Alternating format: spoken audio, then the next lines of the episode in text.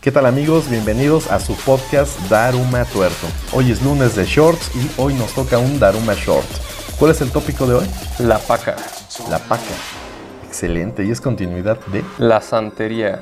Y antes de comenzar, queremos enviar un saludo a nuestros escuchas Francisco Barrera, que nos sigue desde las lejanas tierras de Cuautitlán Izcalli, y a Joaquín Arenas desde la hermana república de Coajimalpa. Saludos gente.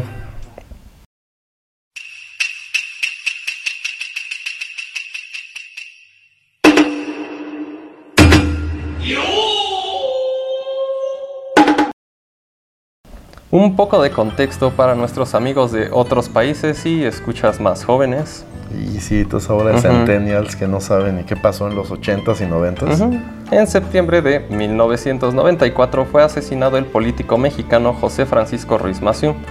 Como autor intelectual de dicho crimen se señaló al también político Manuel Muñoz Rocha. Así Ah, claro, los recuerdo yo en la primaria Ujú. cuando pasó eso. Una fotografía de un periódico capturó a Manuel Muñoz Rocha en el velorio de José Francisco Ruiz Maciú. Después de eso no se volvería a saber de él. Ujú. Dos años más tarde, en octubre de 1996, Francisca Cetina, mejor conocida como La Paca, tendría una visión, la ubicación exacta del cadáver de Muñoz Rocha. Sí, claro, cuando la Ujú. PGR este, utilizaba Exactamente. medios y Ujú. adivinos y charlatanes genéricos para resolver crímenes. Francisca Cetina era una practicante del vudú, la cartomancia y la astrología. Y bueno, consejera espiritual de Raúl Salinas de Gortari, hermano del expresidente de México, Carlos Salinas.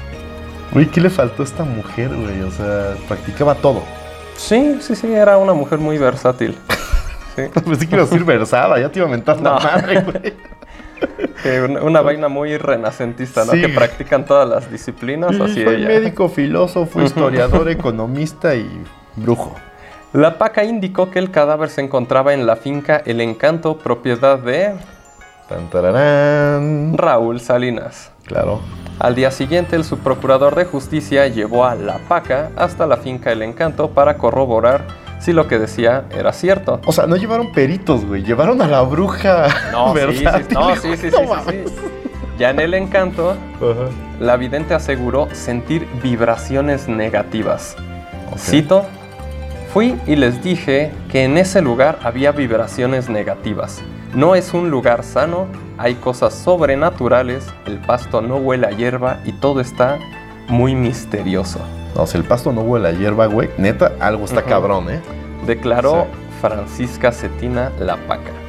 Peritos y demás personal de Ok. la entonces Procuraduría General de, de Justicia, con ayuda sobrenatural de la vidente, Mm. lograron encontrar la osamenta justo en el lugar que había indicado.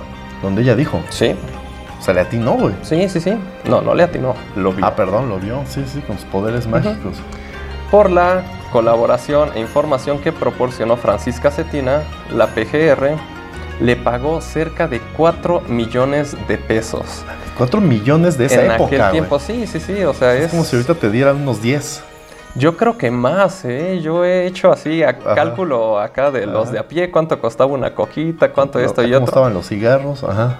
Sí, yo creo que casi unas 10 veces. Madre santa. Está bien, güey. Ajá. Bueno, pues cuatro millones por eso, güey. No, y aunque fueran los de este tiempo, 4 millones claro, por o ir sea. a decir tus mierdas ahí, pues. Sin esperar a las Ajá. pruebas genéticas, el subprocurador asignado al caso exclamó frente al hallazgo: Es Muñoz Rocha, es Muñoz Rocha. El, el procurador, güey, que nada más porque le dijo la bruja. Güey, qué pinche circo era Sí, el sí, gobierno de esa época. Oh, ¿Era? Así es. Güey. Hasta aquí, aunque Ok. con inusuales métodos, Ajá. la historia sobre las investigaciones de dos homicidios de políticos mexicanos parecería que lograron avances. Sin embargo, tiempo después se descubriría que todo fue un montaje. ¿De quién?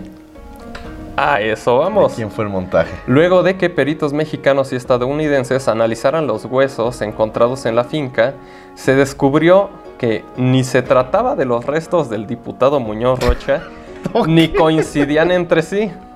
O sea, los huesos pertenecían a diferentes personas. Ah, claro, y yo recuerdo que, de hecho, el cráneo tenía marcas de, de haber sufrido una necropsia, ¿no? Ya había sido autopsiado. Mm. Ujú.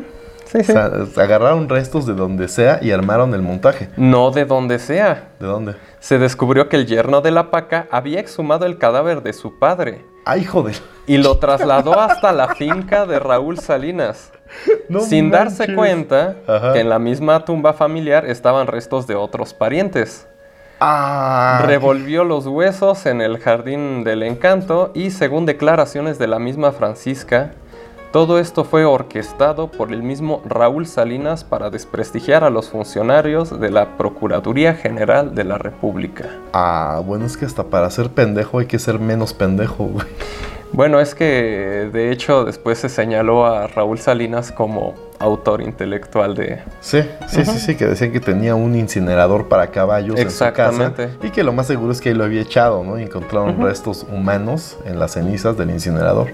Sí, Y pero... Ahí quedó la investigación y pues ya, la gente se distrajo. Porque no, es México. Bueno, y gente, gente varios años después vio a Muñoz Rocha en Texas. ya, Neta. Ujú.